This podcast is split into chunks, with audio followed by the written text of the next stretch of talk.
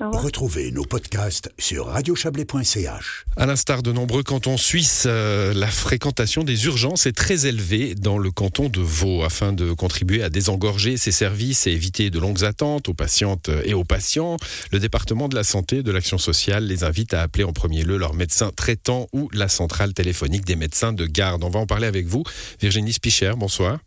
Bonsoir. Vous êtes directrice générale à la Direction générale de la santé publique euh, du, canton de Vaud. Le constat, euh, alors encore une fois, je le disais en introduction, pas seulement dans le canton de Vaud, mais un peu partout, euh, c'est l'utilisation parfois inadéquate des urgences.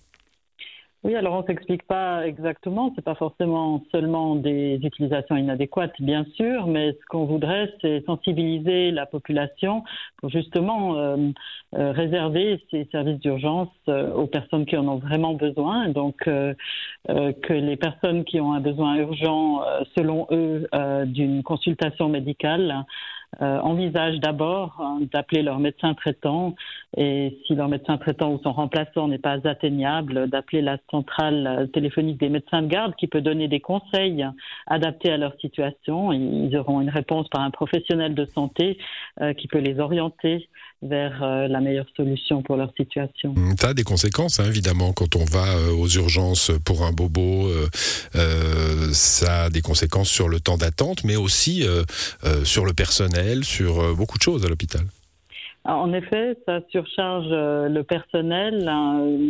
Ça fait attendre euh, des personnes qui ont peut-être un besoin plus urgent, mais en tout cas fait attendre les, patients aux urgences. Et puis ça contribue aussi en fait à augmenter le taux d'occupation des lits d'hôpitaux. En ce moment, euh, les lits d'hôpitaux sont également euh, assez chargés, en tout cas en ce qui concerne la médecine interne. Ouais, expliquez-nous pourquoi euh, trop de monde aux urgences, ça, ça, a une répercussion sur les lits d'hôpitaux. Parce que finalement, si les gens ne devaient pas venir aux urgences, ils vont pas finir dans un lit d'hôpital. D'une manière générale, il est préférable de, que les, les, les patients soient, qui, enfin disons les personnes qui ont besoin d'aide médicale soient d'abord évaluées euh, dans la communauté, c'est-à-dire dans, chez un médecin traitant ou euh, sur leur euh, lieu de vie, ou d'abord dans une situation qui leur permet de rester chez elles, hein, de, tenter d'abord un, traitement chez elles. Parfois, lorsqu'une personne est déjà aux urgences, on a peut-être plus tendance à l'hospitaliser plutôt que de la renvoyer chez elle, alors qu'elle aurait pu peut-être être soignée chez elle, en tout cas dans un premier temps. Voilà, on est dans une sorte de, de, ouais, de, cercle vicieux hein, de, de présence euh, pas forcément euh, très utile aux urgences. Alors, euh, on a rappelé qu'il y, a, cette, cette centrale téléphonique des médecins de garde, donc il faut qui peut aider les personnes qui n'auraient pas de médecin traitant ou, comme vous le disiez, qui auraient le téléphone qui sonne dans le vide hein, pour des, tas de, de raisons.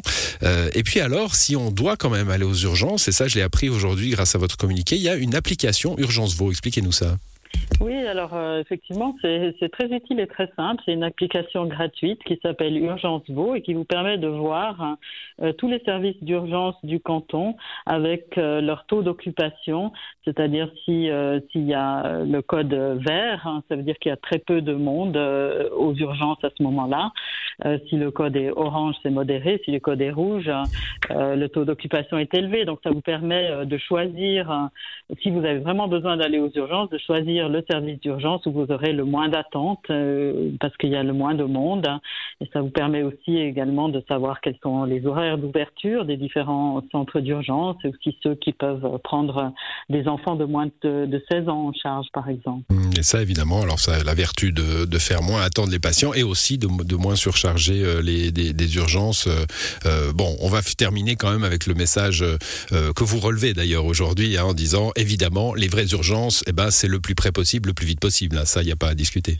Alors, il ne faut pas oublier effectivement que, que, si on a vraiment une situation d'urgence qui, qui, qui, menace la vie, hein, euh, là, il faut, euh, il y a des, des, situations dans lesquelles euh, un médecin doit le plus rapidement possible pouvoir voir le patient, et donc dans ces cas-là, on peut évidemment aller directement aux urgences ou appeler le 144, hein, qui est le, le, service pour les urgences, enfin le, la centrale d'appel pour les urgences vitales, hein, qui pourra envoyer une ambulance. Voilà, le 144. Et puis, on a évoqué ce, ce centre euh, téléphonique hein, des médecins de garde. Là, c'est le 0848 133 133. Merci à vous, Virginie Spicher. Bonne soirée.